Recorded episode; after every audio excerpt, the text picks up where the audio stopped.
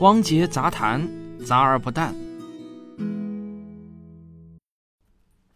二零二零年八月二十八日，埃隆·马斯克召开了一场发布会，公布了 Neuralink 公司在脑机接口技术研发方面的最新的进展。那这个新闻呢，就在科技产业界啊，非常的引人注目。不仅仅是因为马斯克这个人呢，他本身就自带流量，更重要的是啊。脑机接口这个科技领域啊，目前确实呢是全世界都在关注的一项新科技。这场发布会啊，全程有一个多小时，我全部都看了。不但看了，我还让我的这个牛牛小编啊，把发布会所有的讲话全部都整理成了英文的文稿，有两万多个字啊。然后呢，和他是逐字逐句的一条一条的看过来。为什么要这么认真呢？因为我的习惯就是啊，在谈一个热点新闻之前啊。呃，第一重要的呢是要先弄清楚事实，也就是要先摆事实，然后呢才能谈得上有观点。假如事实都没有完全弄清楚的话，那么建立在此之上的这些观点呢，肯定是根基不稳的。所以对我来说，把整场发布会到底都说了些什么，彻底的搞清楚是非常非常有必要的。那么我看了非常多的各类报道啊，几乎所有科技圈的媒体呢都写了长篇的文章，有盛赞马斯克的，也有冷嘲热讽的。也有告诉大家，大家千万别当真的等等啊。总之呢，各类观点啊非常的多。但是说句实话啊，有很多媒体的报道呢，其实都不实，要么呢是把一些东西给讲错了，要么呢就是过度的解读。要真正了解马斯克在这场发布会上到底说了些什么，那么你还得先听我从马斯克的这场发布会给你讲起。好，下面呢，我想化身为马斯克来给大家介绍一下我公司研发的最新技术。首先呢。我们把头骨上的毛发和头皮给揭开，然后啊，我们在头骨上，哦，挖一个洞，就是挖一小块下来。这个挖下来的这块东西的大小呢，刚好就是把四枚一元钱的硬币叠起来这么大。然后呢，你再把这个小东西嵌入到刚才在头骨中挖出来的那个洞中。这里呢，我要顺便提一句啊，就是人的骨头骨啊，比你想象的更厚。我手上的这个小东西呢，是八毫米厚。啊，人的头骨的厚度呢，大约是十毫米厚，所以呢，这个东西嵌在里面啊，并不会对人的大脑组织造成压迫的。好了，啊，弄完之后呢，我们就把它缝合，盖上头皮和毛发。于是呢，从外表上来看呢，就几乎什么也看不出来了。今天要给大家介绍的呢，就是我手上这一块像四枚硬币叠起来一样大小的东西。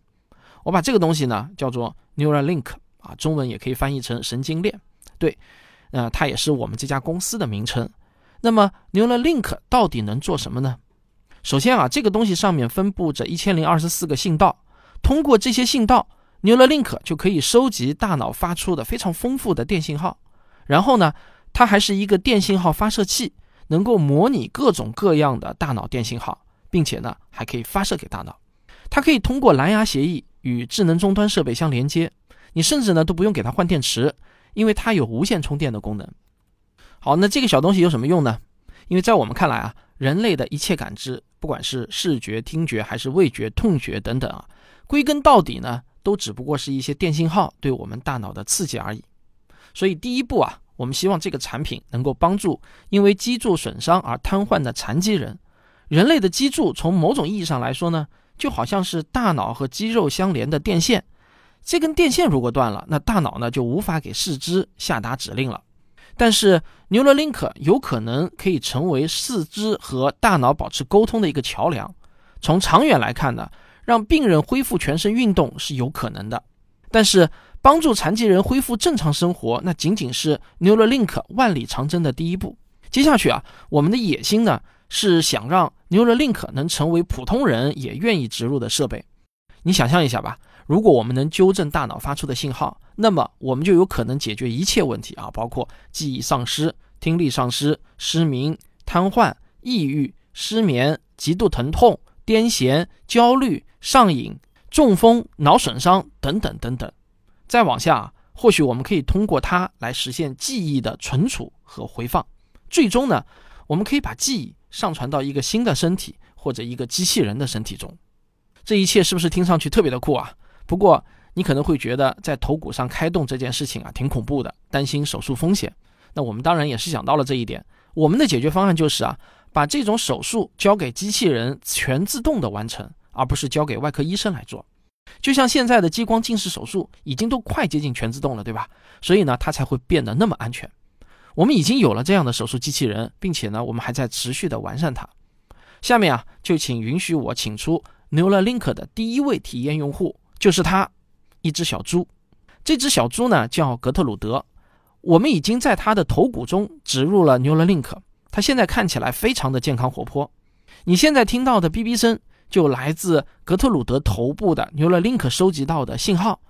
每当格特鲁德的猪鼻子碰到什么东西的时候，你们就会看到这些信号产生了一个波峰。这是因为格特鲁德的鼻子中有两个神经元与 Neuralink 建立了连接。格特鲁德已经植入 Neuralink 两个月了。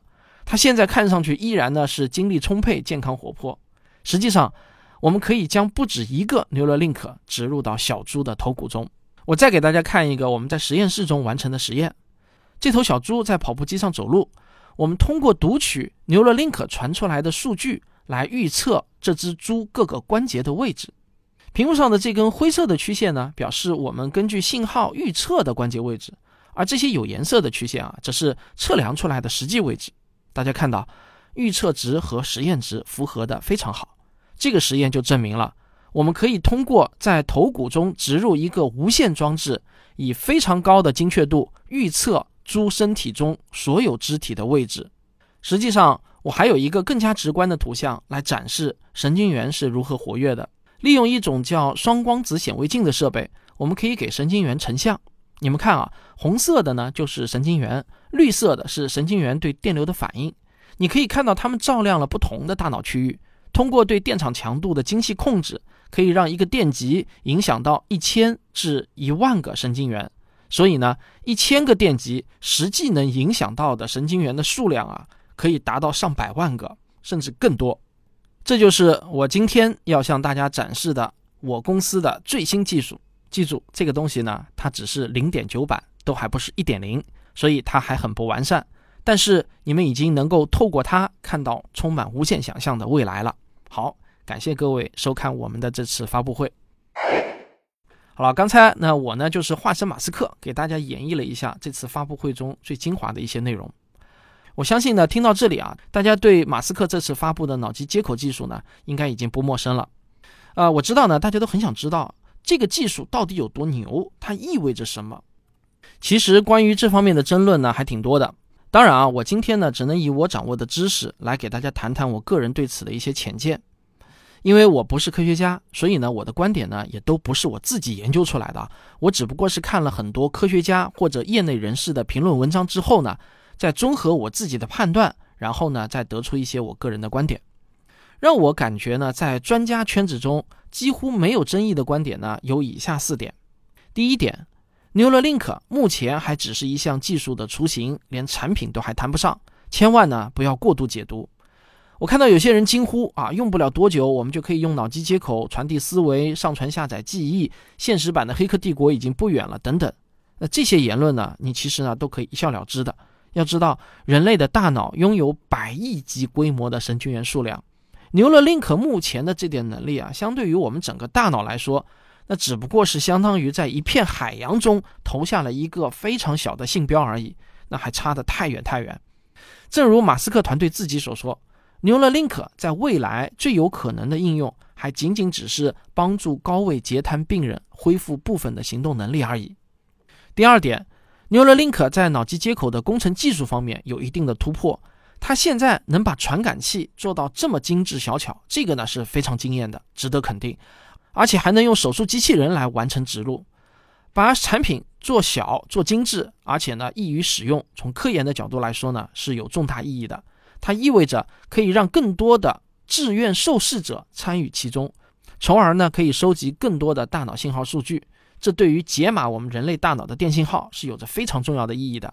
第三点，马斯克在发布会上号称，Neuralink 不但能够接收信号，还能给大脑发射信号。但是啊，在发布会上，他并没有展示出这一技术。这说明呢，要么就是马斯克是在吹牛，要么呢就是虽然啊能够发射，但是发射了呢对小猪也完全没有影响，或者说呢根本达不到预期的效果，所以呢也就没有办法展示。第四点通过 Neuralink 的信号来准确预测小猪关节的位置。这个实验或许能让不明真相的我们这些吃瓜群众感到非常的惊艳啊，但是在业内专家们的心中却激不起一丝的波澜，因为啊，这在脑机接口这个领域中早已经不是什么稀奇的事情了。另外一种把电极像戴帽子一样紧贴在头皮上的一种非侵入式的脑机接口，其实呢就能够做到了，根本不用大动干戈的在头骨上呢开这么一个洞，开脑洞啊。好，上面这四点呢是几乎没有争议的业内观点，我给大家总结的。那么下面呢我再谈一些有争议的观点以及我个人的一点浅见啊。第一呢，脑机接口的理论它的根基是不是对的呢？这个有争议。马斯克在发布会上。开场谈到的那些关于人的情绪以及意识活动与脑电信号之间的关系，这个理论到底是不是正确的呢？这些电信号真的能够反映出我们的大脑的意识活动吗？而影响或者发射这些信号，就真的能够影响人的意识活动吗？对不起，也有很多的科学家并不同意。其实呢，我们现在没有证据，既没有证实的证据，也没有证伪的证据。脑科学家们啊，还在为此争论不休。那我个人对此的一点浅见是呢。电信号是人类意识活动的附属物，但它并不是人类意识活动本身。Neuralink 的原理无法实现人类记忆的读取和回放。第二点，脑机接口技术的研发是否有违伦理呢？比如说，著名的企业家周鸿祎就表示，马斯克这项技术相当于是打开了潘多拉的魔盒。周鸿祎自己呢是强烈反对脑机接口技术广泛应用的，而马斯克则认为啊。人类无法打败 AI，唯一的出路呢是加入他们。加入他们的技术路径之一就是研发脑机接口技术。好，我个人的浅见是什么呢？就是脑机接口技术不会是潘多拉的魔盒。这种担忧就跟担忧核能利用、器官打印、基因编辑、细胞克隆是潘多拉的魔盒是一样的。未来会证明人类有能力处理好技术与伦理之间的关系，甚至呢会因此诞生新的文明伦理。有些事情啊，在我看来呢，是自然选择的结果，是没有办法阻挡的。只要大自然的自然选择还是一条公理，那就没有办法阻挡这些事情的发生。因为反对的人最终都会死去啊，我们没有办法阻挡。好了，本期节目讲到这里呢，就差不多结束了。这期节目呢，不像我以前的节目啊，总是给你摆一堆的数据和信源，然后呢，有较为明确的一个结论。但是今天的这个话题有所不同。脑机接口呢，依然还是一个非常前沿的科技话题。在这个领域，有定论的东西呢，实在是少之又少。人类在这个领域的探索，那就像是摸着石头过河，也像是在黑夜中摸索前行。我们并不知道正确的路在哪个方向，我们也不知道未来会朝哪个方向发展。但是啊，这不就正是科学的魅力吗？好了，每一个看似简单结论的背后啊，其实都并不那么简单。欢迎收听本期的汪杰杂谈，也欢迎大家到今日头条、西瓜视频去搜索“科学有故事”，观看本期节目的视频版。好，我们下期再见。